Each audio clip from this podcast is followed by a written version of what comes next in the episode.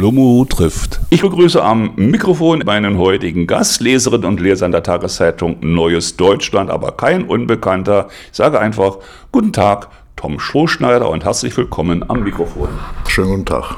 Den Nicht-ND-Lesern jedweden Geschlechts müssen wir, denke ich, zunächst einmal erklären, wer ist und was macht Tom Strohschneider. Wie sieht der Arbeitsalltag aus? Wie ist er zu dem geworden, was er heute ist? Tja, wie wird man, was man ist? Da könnte man jetzt eine lange Liste an Prägungen aufzählen. Von den Eltern über die Schule, äh, wenn man eine Wende wie 89 erlebt hat, in einer Zeit, in der man politisch irgendwie erwachsen, hörbar, stimmbar geworden ist. Aber das, was ich jetzt momentan tatsächlich mache, bin ich eigentlich durch einen großen Zufall geworden. Ich habe hier eine kleine Genossenschaft. Wir produzieren Zeitungen, machen als freie Autoren Publikation für andere, aber Journalist wollte ich nie werden.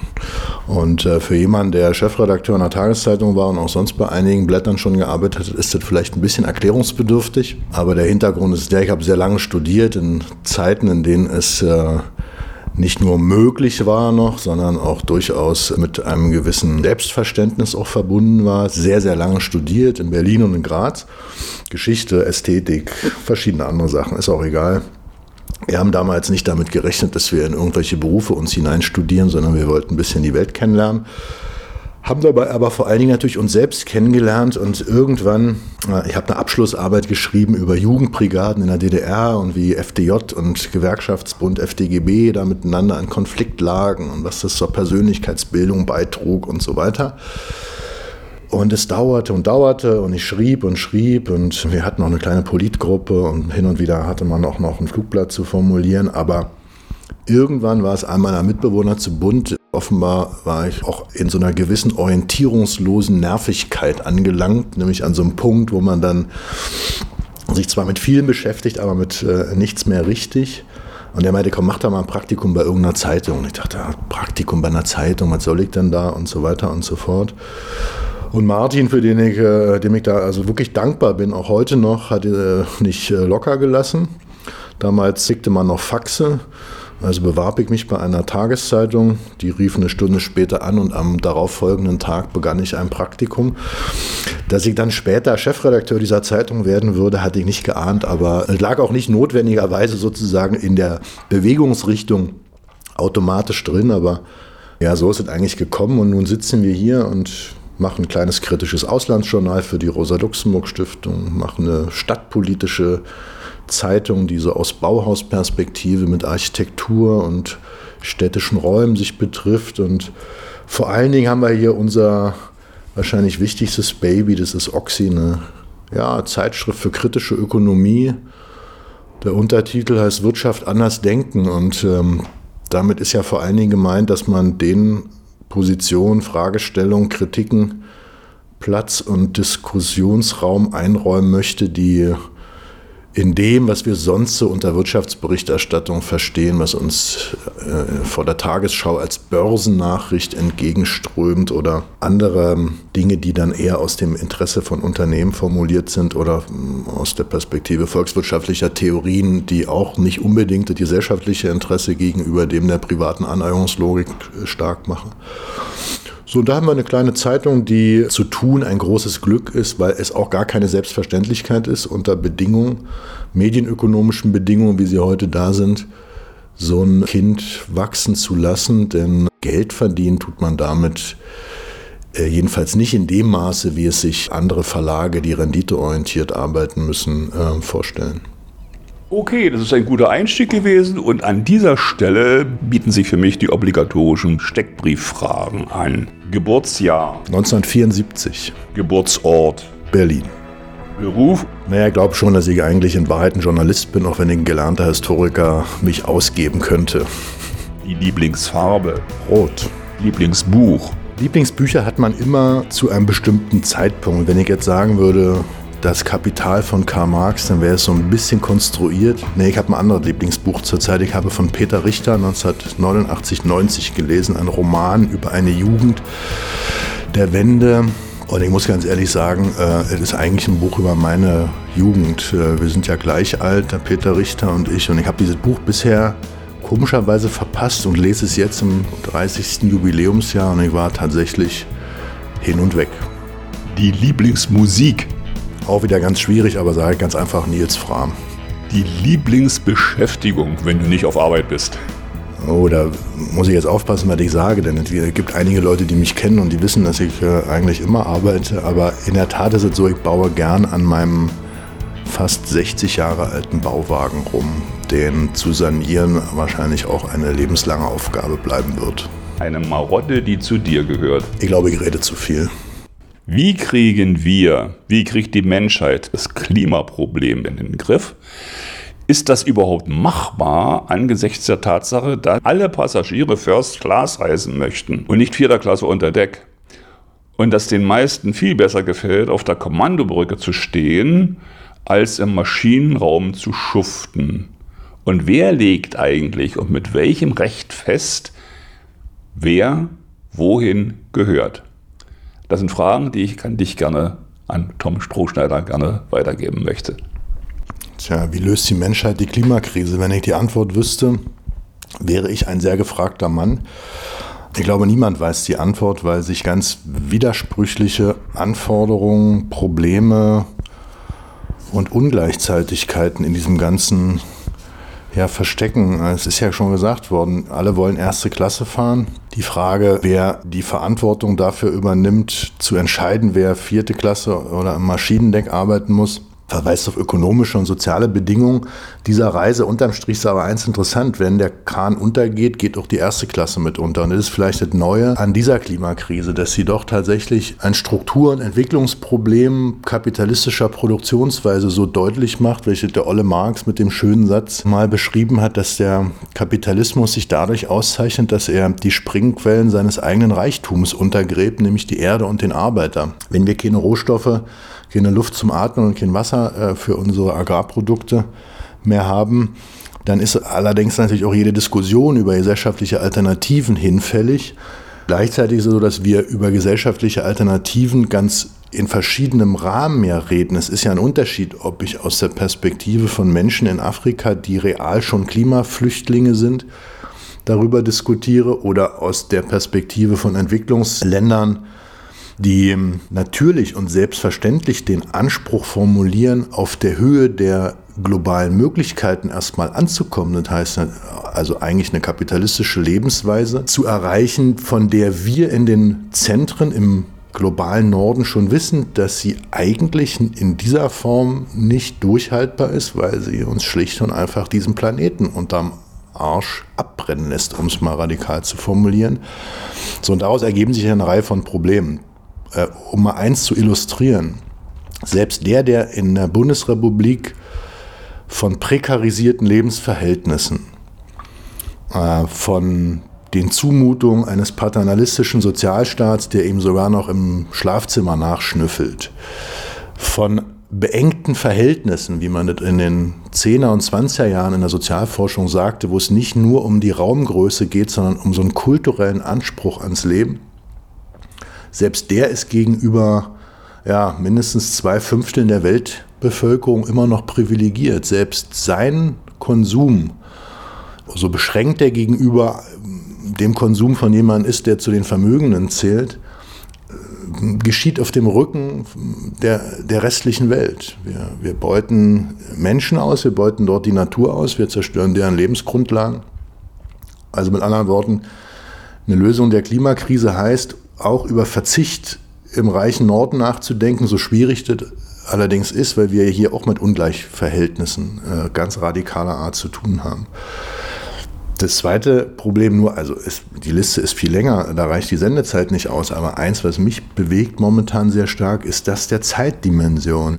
Man muss immer vor, ein bisschen vor Katastrophismus warnen. Dieser immer Schlimmerismus, den Linke auch gerne vor sich hertragen, alles werde immer und jeden Tag schlimmer, verkennt, dass es progressive Entwicklungspotenziale auch in falschen Verhältnissen gibt, ist immer eine politische Frage, ist zum Beispiel die Fortschritts- und Freiheitspotenziale des Kapitalismus auch erstmal zu entfesseln. So, und äh, nun, nun, nun kommen wir an einen Punkt, an dem wir es ja, äh, wenn man so will, auf der eigenen Haut spüren, dass da sich irgendetwas verändert. Die Sommer werden heißer, die Folgen einer menschengemachten Klimaveränderung sind ja nicht wegzudiskutieren. Und da schleicht sich natürlich so der Gedanke ein, äh, es ist nicht viel Zeit. Wir müssen uns schnell und wir müssen uns beeilen. Wir müssen radikal Schritte tun, die möglichst innerhalb der nächsten Jahre schon etwas bewirken. Die ganze Debatte über die Klimakrise ist ja auch eine der Zeitdimensionen. Bis wann sollen welche CO2-Minderungsziele erreicht werden? Bis wann kommt der Kohleausstieg? Bis wann der Umbau der Autoindustrie? Und dann kommt die Linke, äh, nicht die Partei, sondern die gesellschaftliche Linke, äh, und sagt, naja, aber wir warnen euch davor, nur auf ein grünes Kapitalismusmodell zu setzen. Wir müssen darüber hinausgehen. Also man muss schon aus den gesellschaftlichen Verhältnissen, die wir momentan haben, irgendwie hinausgehen, weil so ist die Idee, kapitalistische Produktionsweise mit ihrem Wachstumszwang und ihrer Profitlogik immer dazu äh, sozusagen neigen wird, die Erde und den Arbeiter als Reichtumsquellen äh, zu zerstören. Daraus ergibt sich gewissermaßen ein, ein, ein großes Dilemma, weil wir mit Recht, glaube ich, aus der historischen Erfahrung sagen können, es gibt keinen Sprung aus der Geschichte. Wir haben das ein paar Mal versucht, aber die Besetzung des nächstgelegenen Hauptpostamtes oder Schlosses verändert noch nicht die ähm, sozialen Widerspruchsstrukturen. Und vor allen Dingen verändert sie nicht so ein Problem wie Naturzerstörung. Das haben wir äh, daran erlebt, dass der real existierende Sozialismus, der sich jedenfalls so nannte, ja nun auch nicht gerade eine große Umweltschutzmaschine war. Daraus folgt, dass wir uns auf einen längerfristigen Transformationsprozess einstellen müssen. Ein Transformationsprozess, in dem nicht von oben bestimmt wird, äh, wie das Neue ist. Man kann so eine neue Welt nicht auf dem, am, am, grünen Tisch sozusagen auf Papier als, als Skizze und, und die, an der sich die Leute dann halten sollen. Es gibt keinen Bauplan. Wir müssen den, wir müssen den Weg beim Gehen finden.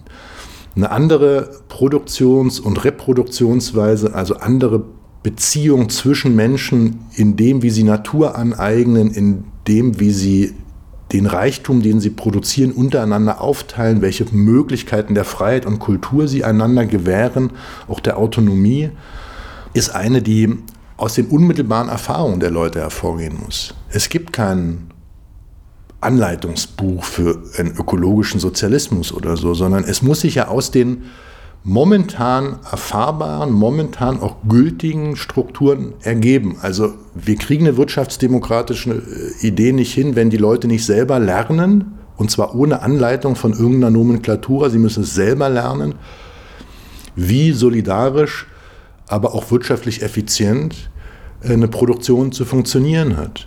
Und äh, wer an den Sprung aus der Geschichte denkt, der verkennt, dass das Zeit braucht.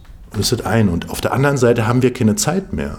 Wenn selbst relativ zurückhaltende Naturwissenschaftler Brandbriefe, also die, wir wissen ja, Naturwissenschaftler sind jetzt Leute, die also relativ selten dazu neigen, jetzt übertriebene moralische oder zugespitzte Appelle abzugeben. Aber wenn die in so einer Situation wie dieser Warnungen formulieren, die auch von einer hohen Emotionalität geprägt sind, dann ähm, habe auch ich als gelernter Geisteswissenschaftler, der äh, von solchen Zusammenhängen viel zu wenig versteht, begriffen, äh, die Kacke ist am Dampfen, wir müssen etwas tun. Und genau diesen Widerspruch auszuhalten, also dass wir einen längerfristigen Prozess der durchaus radikalen Veränderungen brauchen, der aber nicht abgekürzt werden kann. Man kann geschichtliche Prozesse nicht auf irgendwelchen Abkürzungswegen umgehen, sondern es wird lange dauern, es werden Fragen auftauchen, von denen wir noch gar nichts wissen. Es wird Widersprüche geben und ehrlich gesagt auch in dieser anderen Welt äh, gibt es Probleme. Werden wir Rückschläge erleben, wird, äh, werden sich neue Fragen stellen, die möglicherweise auch dann wiederum mit Naturaneignungsprozessen zu tun hat. Also kurzum, selbst wenn wir den Kapitalismus abschaffen, wie heute relativ viele junge Leute ja auch manchmal auf ihre Plakate schreiben, ist eine sicherlich sympathische Parole.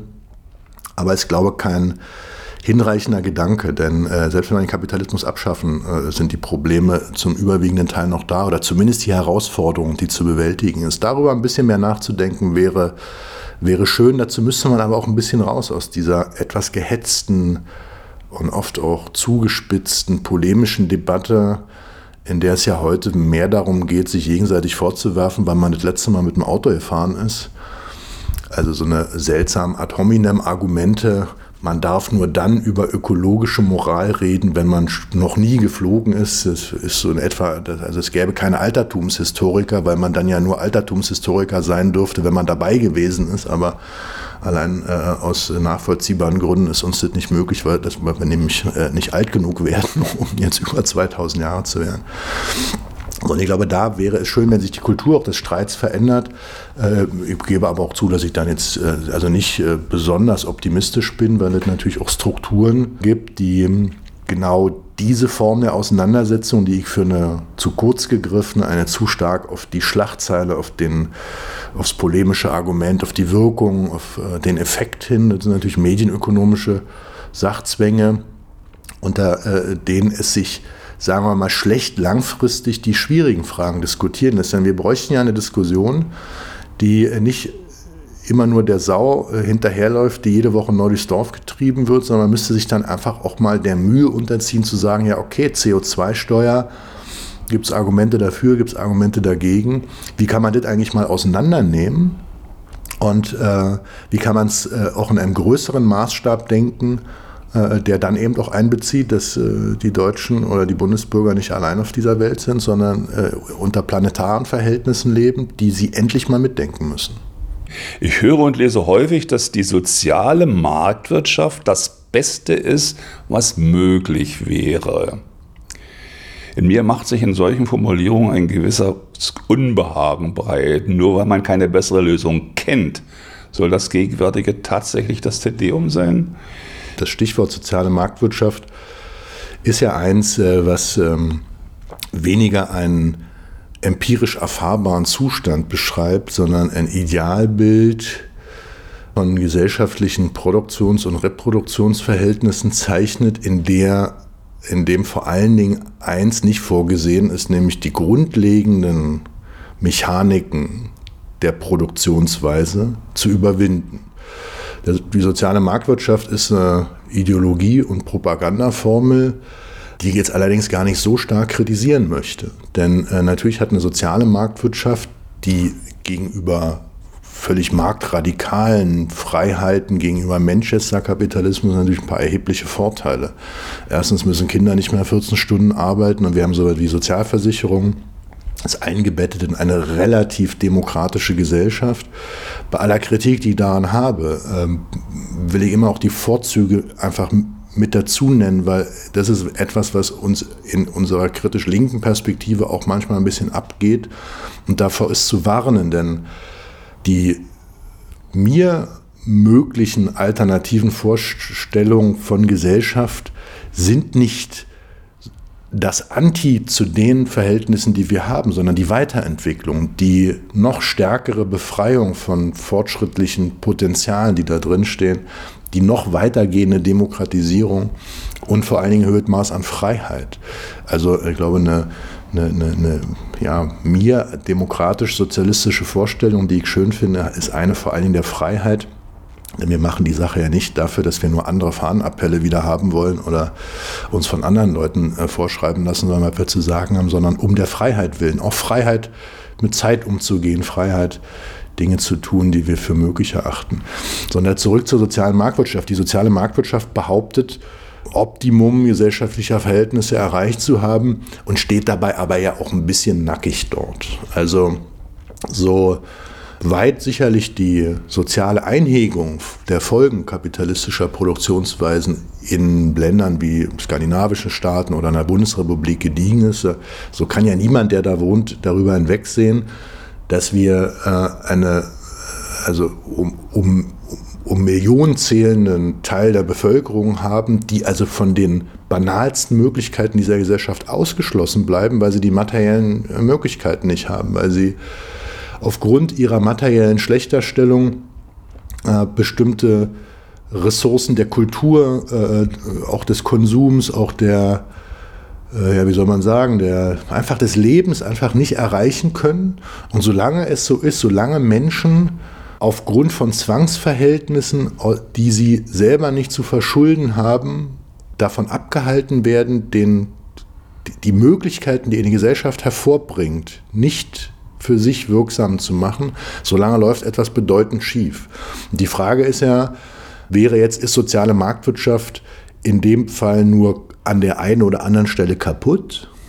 Oder liegt nicht sozusagen die Wahrheit viel tiefer? Ist die, das ist nämlich die soziale Marktwirtschaft als Parole für zugegeben sozial und demokratisch einigermaßen vernünftig eingehegte kapitalistische Verhältnisse spricht, gleichzeitig aber in diesen kapitalistischen Verhältnissen immer wieder sozusagen die Verneinung, das Dementi dieser erreichten, dieses erreichten Standes an sozialer Einhegung, an demokratischer Möglichkeit äh, äh ja drin steckt. Und deswegen finde ich auch, dass selbst Leute, die sich nicht für revolutionär halten, an dem Punkt ruhig radikal denken könnten. Es ist nämlich gar nicht schlimm, sich einmal vor Augen zu führen, dass alles, was wir schon erreicht haben, vom Frauenwahlrecht über die Möglichkeit, dass Schwule heiraten können, von der Tatsache, dass wir eine Krankenversicherung haben, die beispielhaft ist, auch wenn sie große Probleme hat, bis zu der Tatsache, dass äh, da, wo es noch Betriebsräte äh, gibt, also durchaus auch die Seite der Arbeit mal gegen die Seite des Kapitals mal ein bisschen die Klappe aufmachen kann, dass trotz alledem diese erreichten Fortschritte immer wenn man so will, unter dem Eindruck prekär sind, dass die kapitalistischen Verhältnisse notwendig sich gegen sie richten. Es ist nicht der böse Kapitalist oder der böse Unternehmer oder der böse Manager, der das aus schlechten äh, Verhaltensnormen möchte, sondern die Verhältnisse selber richten sich dagegen, weil eine bestimmte also wir haben eine Diskussion über die Frage, wie, ob Wohnraum marktförmig organisiert werden kann. Jeder, der in Berlin wohnt, kann sehen, und zwar an der eigenen äh, Mietabrechnung, dass die, der Markt das offenbar nicht ermöglicht. Denn wenn ich über 60 Prozent meines Einkommens für Wohnen äh, zur Verfügung halten muss, äh, kann ich an vielen anderen Dingen des Lebens nicht mehr teilhaben. Irgendwelche Leute macht das reicher, die Ungleichheit wächst, das sorgt für soziale Spannung. Kurzum, wir müssen es doch irgendwie anders machen. Und dahinter steckt ja nicht der Gedanke, dass der Vermieter oder der Vermietungskonzern vom Grunde her böse sind, sondern sie nutzen bestimmte Dynamiken, Mechaniken, um bei diesem physikalischen Beispiel zu bleiben, der Produktionsweise. Und es ist doch völlig in Ordnung und sagen wir mal normal, dass jemand, der Kapital investiert, darauf setzt, möglichst hohe Rendite daraus zu ziehen und die sich privat anzueignen. Wo steht die soziale Marktwirtschaft wenn wir Sozialismus und Kapitalismus als Kategorien bezeichnen? Wie ist sie einzuordnen? Ich glaube, man muss die Frage in zwei Antwortteile zerlegen. Erstens äh, auf der Ebene, äh, wie darüber aktuell normalerweise gesprochen wird, ist soziale Marktwirtschaft dient ja als sozusagen etwas beschönigendes äh, Wort äh, für einen Kapitalismus, der sozial und demokratisch eingehegt ist. Äh, gegenüber den Verhältnissen absoluter äh, radikaler Marktfreiheit äh, ist es ja auch so, also es gibt so etwas wie ein Kartellrecht, es gibt so etwas wie Arbeitsschutzbestimmungen, es gibt etwas äh, wie einen Umverteilungsmechanismus über Steuern und Sozialabgaben, es gibt eine ganze Reihe von Elementen, die sozusagen die Übergriffigkeit des, an, an einer, einer, wenn man so will, reinen kapitalistischen Form auf die Gesellschaft äh, ein bisschen wenigstens abbremst. Auf dieser Ebene dient soziale Marktwirtschaft aber tatsächlich der Beschönigung von Verhältnissen, weil sie ja behauptet, es gäbe hier nicht sowas wie ein Kapitalismus, sondern schon etwas, was sozusagen über ihn gewissermaßen positiv hinausweist. Die soziale Marktwirtschaft, das Ende der Geschichte, wir müssen nicht mehr weiterreden, äh, mehr ist nicht drin. So äh, ist ja der Tenor. Wenn man auf eine andere Ebene geht, würde man sich ja die Frage stellen, welche Rolle hat denn der Markt? Ist der Markt etwas, was zwischen Sozialismus und Kapitalismus äh, trennt? Also ist äh, Markt die äh, Voraussetzungen, die der Kapitalismus für seine äh, für sein Gedeihen äh, braucht und entsprechend auch die Ergebnisse von Marktwirtschaft zu bewerten sind und ist Sozialismus etwas, wo der Markt keine Rolle spielt. Ich habe da, man könnte da jetzt lange darüber diskutieren, wie die kritischen Ökonomen und Linken seit über 100 Jahren über diese Frage diskutieren. Ähm, aber ich würde schon sagen, man muss erstens vorsichtig sein, Kapitalismus und äh, Sozialismus so als Idealtypen gegeneinander zu stellen, sondern ich glaube, es ist mehr hilfreich, immer davon auszugehen, dass es gesellschaftliche Verhältnisse gibt, in denen ein unterschiedliches Maß an Kapitalismus vorherrschend sind. Es gibt beim Eulen Marx den schönen Satz, ähm, ist der erste in äh, seinem wahrscheinlich wichtigsten Buch, das Kapital. Und äh, da schreibt er davon, dass ähm, äh, der Reichtum äh, der Gesellschaften, in welchen kapitalistische Produktionsweise herrscht, als ungeheure äh, Warenansammlung erscheint. Und dieses Wort herrscht finde ich ganz wichtig, weil herrschen heißt ja nicht notwendigerweise, dass etwas zu 100 Prozent alles dominiert. Und wenn man sich jetzt empirisch den kapitalistischen Verhältnissen nähert, sieht man ja auch, dass es Inseln gibt, in denen zum Beispiel Profitlogik gar nicht funktioniert. Wir haben immer noch soziale, solidarische Beziehungen, die wir jenseits einer bestimmten privaten Aneignungslogik organisieren, wo wir nicht äh, geldvermittelten Tausch äh, brauchen, wo wir auch anderen normativen, anderen Werten folgen als äh, die, die sozusagen die kapitalistische Produktionsweise oktroyiert, wie Effizienz, äh, möglichst viel Leistung in möglichst wenig Zeit und so weiter und so fort. Also da gibt es schon ja offensichtlich ein, ein, eine, wenn man so will, Dehnungsfuge, die man politisch vergrößern kann.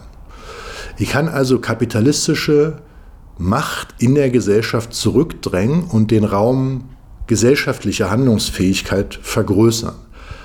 Solange dieser Raum der gesellschaftlichen Handlungsfähigkeit aber nicht der überwiegende ist, nicht derjenige ist, der herrscht, sondern eben nur ein Aspekt unter äh, anderen ist, immer wieder bedroht. Kämpfe äh, sind erfolgreich, aber die andere Seite schafft es auch immer wieder, das zurückzudrehen. Man denke um die Kämpfe um Arbeitszeit. Da werden sich die Älteren unter uns noch erinnern, dass wir da mal über 35 Stunden gesprochen haben. Wir sind heute im Schnitt wieder deutlich darüber und es gibt eine Arbeitszeitdebatte, die also eigentlich auf dem Niveau der 80er Jahre wieder anfängt, äh, natürlich unter anderen technologischen und Produktivitätsbedingungen, aber illustriert ja, dass es ein fließender Prozess ist, ein immer umstrittenes Kampffeld, in dem Werte wie Demokratie, soziale Integration, Freiheit des Einzelnen immer wieder prekär werden durch die Verhältnisse, aber, und darauf will ich hinaus, es auch unter Bedingungen marktwirtschaftlicher Verteilung von Gütern und Ressourcen natürlich sozialistische Verhältnisse geben kann.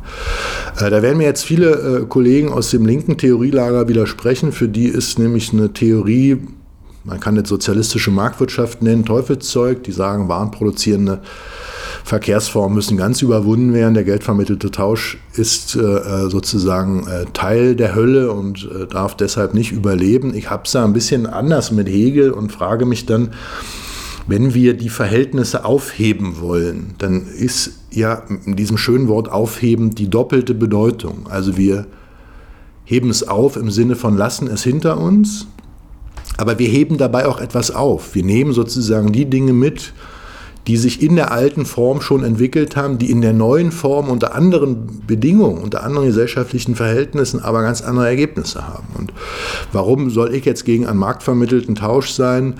Der ist äh, etwas, äh, was unglaublich gut Informationen über Nachfrage äh, ermitteln kann. Es ist äh, meines Erachtens eine sinnvolle und effiziente Form der äh, Ressourcenallokation, der Verteilung von Gütern. Äh, auch wenn man so will, eine Anzeige äh, wo gesellschaftliche Bedürfnisse und Trends hinweisen. Also etwas, was ja, man schon als Informationsportal gesellschaftlicher Entwicklungstrends auch ansehen kann und nicht notwendigerweise nur der gesellschaftliche Ort, an dem ein paar Leute, die am längeren Hebel sitzen, Geld machen. Äh, natürlich ist das der Markt auch heute unter Bedingungen, unter welchen kapitalistische Produktionsweise herrscht. Aber wenn meine Idee der Dehnungsfuge, der, der, der, der Möglichkeit in diesen Verhältnissen, die Inseln des Solidarischen, des anderen zu vergrößern, auch beispielhaft zu zeigen, dass man hervorragende Ergebnisse auch dann bringt, wenn die Leute nicht glauben müssen, dass im Lohn irgendwie eine besondere Leistung sich verkörpert, dass sie nicht an diesen ganzen Quatsch glauben müssen, den die uns ständig erzählen, dass jeder seines Glückes Schmied ist, dass man effizient sein muss und so weiter und so fort, dass alles in Geld, in Zahlen ausgedrückt wird, sondern das Glück und ja auch so weit wie Wohlfahrt, die gesellschaftliche Wohlfahrt sich an Dingen bemisst, die wir weder in Geld berechnen können, noch in äh, Produktionsausschusindikatoren, sondern die vielleicht auch ein anderes Verständnis von gesellschaftlichen Zielen und Werten nötig macht. Und ich habe diese Frage der Arbeitszeit besprochen, weil an der kann man es, glaube ich, am besten festmachen. In den letzten 100 Jahren ist die Produktivität in diesem Kapitalismus in einer Weise explodiert, die es äh, sinnvoll und schlau äh, erscheinen lässt, darüber nachzudenken, warum wir eigentlich alle noch so viel arbeiten. Und äh, Keynes, also nicht unbedingt ein sozialistischer Denker, sondern eben eher einer aus dem sozialliberalen, ähm, sozialdemokratischen, äh, äh ökonomischen Theoriespektrum, äh, hat schon sehr, sehr früh darüber, äh, in den, äh, glaube in den 20er oder 30er Jahren, darüber sich Gedanken gemacht, ob nicht in einer solchen in einer solch leistungsstarken Produktionsweise nicht, also das allererste Ziel äh, auch darin bestehen müsste, die Ergebnisse dieser Produktionsweise in Zeitwohlstand zurückzutauschen. Also weniger arbeiten, mehr Zeit für Muße, mehr Zeit für Dinge, die uns Spaß machen, nicht unbedingt mehr Zeit für Konsum. Äh, weil ähm, wenn sozusagen der Zeitwohlstand in Konsum äh, ausschließlich äh, eingetauscht wird, dann müssten wir ja doch wieder mehr produzieren und so weiter. Und dann kommen wir mit diesen nat natürlichen Grenzen des Kapitalismus in Konflikt. Aber die Tatsache, dass wir uns kaum noch vorstellen können, dass wir hibbelig wären, wenn wir 15 Uhr ähm, schon fertig sind mit unserem Tagesding und sofort sich der, wenn man so will, Geist des Kapitalismus im Kopf bemerkbar macht und fragt, kannst du nicht noch was anfangen? Hast du schon genug verdient in diesem Monat? Es können schlechtere Zeiten kommen, also fang lieber das nächste Projekt noch an. Die Tatsache, dass sich Leute, die in noch viel schlimmeren oder anstrengenderen Formen der Lohnarbeit äh, sich bewegen als zum Beispiel ich selbst als freischaffender Medienmacher, die also möglicherweise am Band stehen und so weiter, die also in dieser Lohnarbeitsmühle noch stärker eingebunden sind, die manchmal Probleme haben, mit Freizeit umzugehen, mit einer Möglichkeit, was soll man denn dann machen? Unter kapitalistischen Bedingungen wird dir ein riesengroßes Angebot gemacht. Du kannst immer für Geld dann also in Urlaub fahren, ins Fitnessstudio gehen, dir irgendwelchen Quatsch angucken, konsumieren. Und wir drohen so langsam zu verlieren eine Vorstellung davon, was Zeitwohlstand bedeuten könnte. Ich selber bin auch kein großer Experte im Rumlungern, im sich einfach mal äh, mit Muße die Vögel angucken, hab auch immer Hummeln dann im Hintern sofort. Aber da steckt auch, glaube ich, sozusagen der Hinweis darauf, dass eine bestimmte Produktionsweise mit ihren Werten und Normativen und Vorstellungen so stark bis in unseren Körper hinein Prägung äh, hat, die uns einerseits daran hindern, das Schöne überhaupt noch zu denken und sich vorzustellen, die aber andererseits darauf verweisen, wie schwierig und lang der Weg ist, um etwas hinter sich zu lassen. Und da sind wir bei dem, wo wir schon mal waren es gibt keine Abkürzung auf dem Weg ins andere. Es gibt nicht, man kann sich nicht die Vorstellung machen, dass durch einen Paukenschlag etwas stoppt und dann wird unter den Trümmern des Kapitalismus das sozialistische Shangri-La gefunden und wir müssen dann nur noch unter Fanfaren und Fahren einziehen.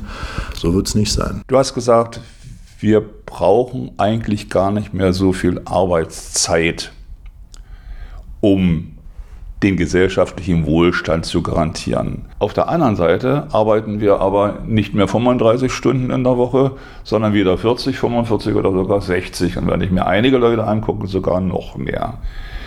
Wie kriegen wir das Problem gelöst? Naja, wie kriegen wir das Problem gelöst? Erstmal, indem wir äh, darüber reden und uns dieses Problem von möglichst vielen Seiten aus angucken. Ähm, es ist völlig richtig, dass ein, wenn man so will, zentraler Widerspruch darin besteht, dass äh, die kapitalistische Produktionsweise Mittel und Möglichkeiten hervorbringt, einen bereits erreichten Stand von gesellschaftlicher Wohlfahrt, von gesellschaftlichen Möglichkeiten mit immer weniger Aufwand herzustellen und zu reproduzieren. Weil wir inzwischen tolle Maschinen erfunden haben und nicht mehr hinterm Holzflug hinterherlaufen müssen, weil wir inzwischen sogar äh, Maschinen entwickelt haben, von denen manche glauben, sie seien klug, äh, was zum Glück noch nicht so ist, aber was auch eine Vorstellung ist, die, die man ja nicht nur negativ sehen muss, sondern da, da verbergen sich ja auch progressive Potenziale.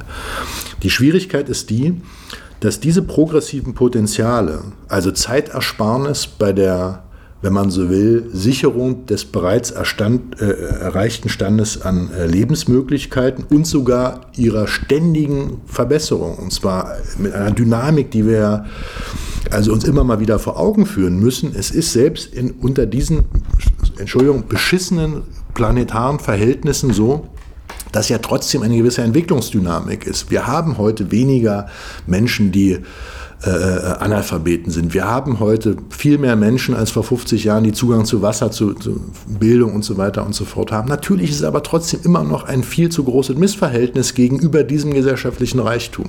So, warum ist das so? Dieser, dieser gesellschaftlich produzierte Reichtum wird privat angeeignet. Es ist ja nicht so, dass sozusagen die, wir haben ja eine Diskussion, ob man jetzt Vermögensteuer wieder ein, äh, ob man auch mal enteignet an der einen oder anderen Stelle, ob man die Spitzensteuersätze radikalisiert und so weiter.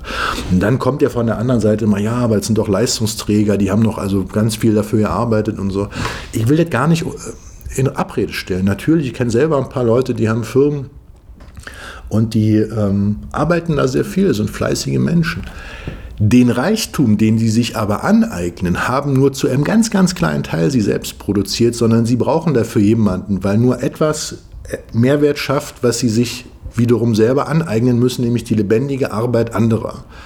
Als wäre nicht aus einem investierten 100.000 Euro Kapital eine Million Euro am Ende äh, als G-Strich, um bei der alten marxischen Formel zu bleiben, rausgekommen. So, und dieser Zusammenhang wird, glaube ich, vernebelt.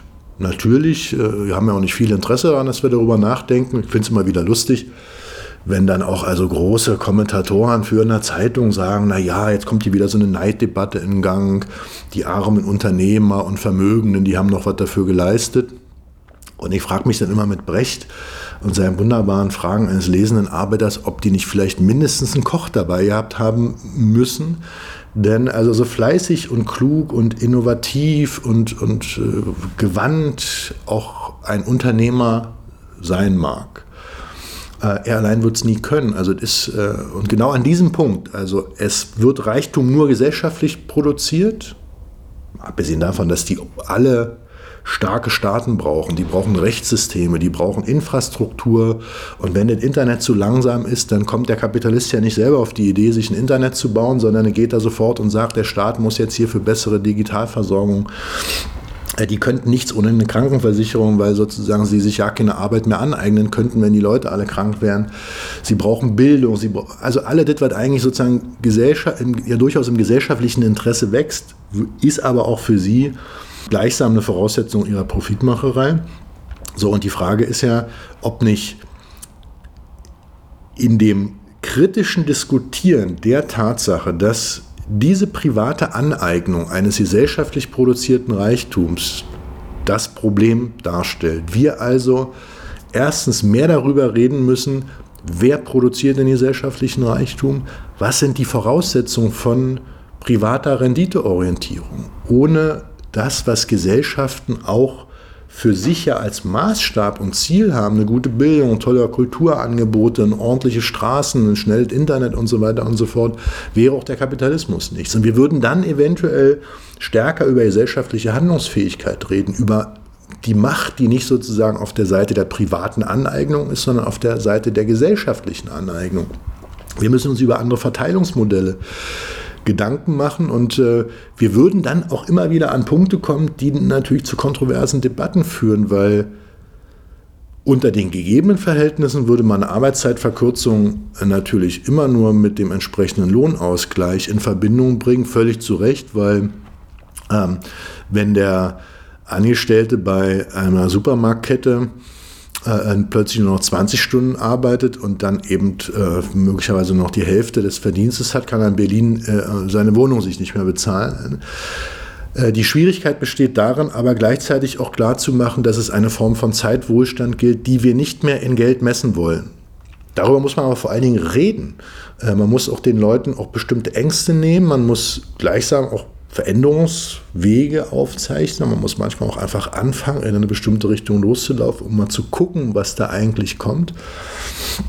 Äh, denn ähm, die, die Widersprüche, von denen du auch sprichst, ähm, die werden eben, ich hatte es schon gesagt, nicht kleiner beim Verändern, die werden eher größer. Und äh, da das alles in einem zeitlich relativ langen Prozess ablaufen wird, wir also mehr experimentelle Dynamiken eigentlich brauchen. Die Gesellschaft muss viel mehr an sich selbst ausprobieren. Und vor allen Dingen wäre es, hätte es Strahlkraft. Die Leute hätten begriffen, dass linke Veränderungspolitik auch unter diesen kapitalistischen Verhältnissen nichts ist, was nur Arzt am Krankenbett des Kapitalismus, was nur die falschen Verhältnisse absichert und stärkt, sondern dass da Potenziale von Veränderungen möglich sind, die wir nur vor allen Dingen etwas optimistischer und vielleicht manchmal auch ein bisschen dynamischer und radikaler uns nehmen müssen. Und wir haben über vieles bereits gesprochen. Eine Frage bleibt mir trotzdem noch. Welche Existenzberechtigung und welche Chancen haben im Zeitalter sozialer Medien gedruckte Zeitungen, Rundfunk und Fernsehen? Die Zeitungen haben es ja selbst in der Hand. Und äh, wenn ich daran denke, mit welchem Engagement, mit welcher Lust auch auf Veränderungen, nicht bei allen, aber bei den meisten, ich erlebt habe in den fünf Jahren, in denen ich äh, beim ND Chefredakteur sein durfte, wo man Sachen versucht und man auch äh, damit auch mal auf die Fresse fliegt, dann wieder sich aufrappelt und weiter versucht. Und natürlich hat man Hoffnung und Internet und dann klappt es aber doch nicht, dann muss man es anders versuchen. So in dieser ständigen, wenn man so will, Suche nach Alternativen, nach neuen äh, Möglichkeiten liegt ja auch etwas drin, man vielleicht sogar zum ja, zur DNA auch von Journalismus gehört, nämlich nicht davon auszugehen, dass die Leute einen schon lesen werden, sondern immer wieder sich auch ein bisschen äh, darum zu bemühen, so attraktiv, äh, interessant, äh, neugierig machen zu sein, dass die Leute dann da äh, auch zugreifen. Wenn das Ganze dadurch vereinfacht werden könnte, dass es eine öffentliche Hilfe dafür gibt, die nicht durch politische Einflussnahme sich gleichsam in ihr Gegenteil verkehrt, dann bin ich gern bereit, sozusagen so auch für möglich zu erachten. Aber vor allen Dingen ist es so, die Zeitungen werden dann gelesen, wenn die Leute, die Leserinnen und Leserinnen dort etwas entdecken, was sie sonst woanders nicht haben. Und äh, darum müssen Redaktionen jeden Tag aufs Neue ringen, äh, ob nun in einer Tageszeitung oder in einem freien Radio oder beim Fernsehen. Wenn man sich genau hinguckt, sind die Verhältnisse hierzulande so schlecht nicht, aber wir müssen schon aufpassen in Zeiten, in denen auch so etwas wie Wahrheitsrelativismus von rechts kommt, dass uns da nicht Dinge, die erreicht worden sind, wie ein öffentlich-rechtlicher Rundfunk mit all seinen Problemen, plötzlich unter Druck geraten und wir am Ende nur noch von so ein paar Medienmilliardären abhängig sind, wie in anderen Ländern ja äh, teilweise schon ist. Und da sind natürlich auch die politischen Verhältnisse entsprechend. Letzte Frage an dich, Tom. Wenn ich eine Fee wäre und dir drei Wünsche erfüllen könnte, welche drei Wünsche wären das? Also der erste Wunsch liegt auf der Hand, äh, mehr Zeit. Ähm, das ist nämlich die Voraussetzung äh, für den zweiten Wunsch. Ich würde gerne alle Bücher, äh, auf alle Bücher zugreifen können, die es gibt ähm, was nicht nur ökonomisch unter den gegebenen Verhältnissen ja Quatsch ist, äh, sondern äh, ich bräuchte erstmal die Zeit dann noch, um sie äh, zu lesen. Und den dritten Wunsch würde ich gerne an die Fee zurückgeben, weil ich glaube, dass jemand, der im globalen Norden mit einer guten Ausbildung, einem tollen Job, super Kolleginnen und Kollegen mit der Möglichkeit, Kultur äh, und Konsum für sich äh, sogar auszuwählen, dass derjenige selber nicht so viele Wünsche mehr haben müsste, sondern vielleicht wäre dann mein Wunsch, dass die Fee dorthin geht, wo die Leute wahrscheinlich nicht mal die Möglichkeit haben, im Radio zu sprechen und sich die Frage nach den drei Wünschen anzuhören. Aber ich glaube, wir haben eine große Verantwortung gegenüber den vielen, vielen, vielen, die sich das Wünschen schon abgewöhnt haben.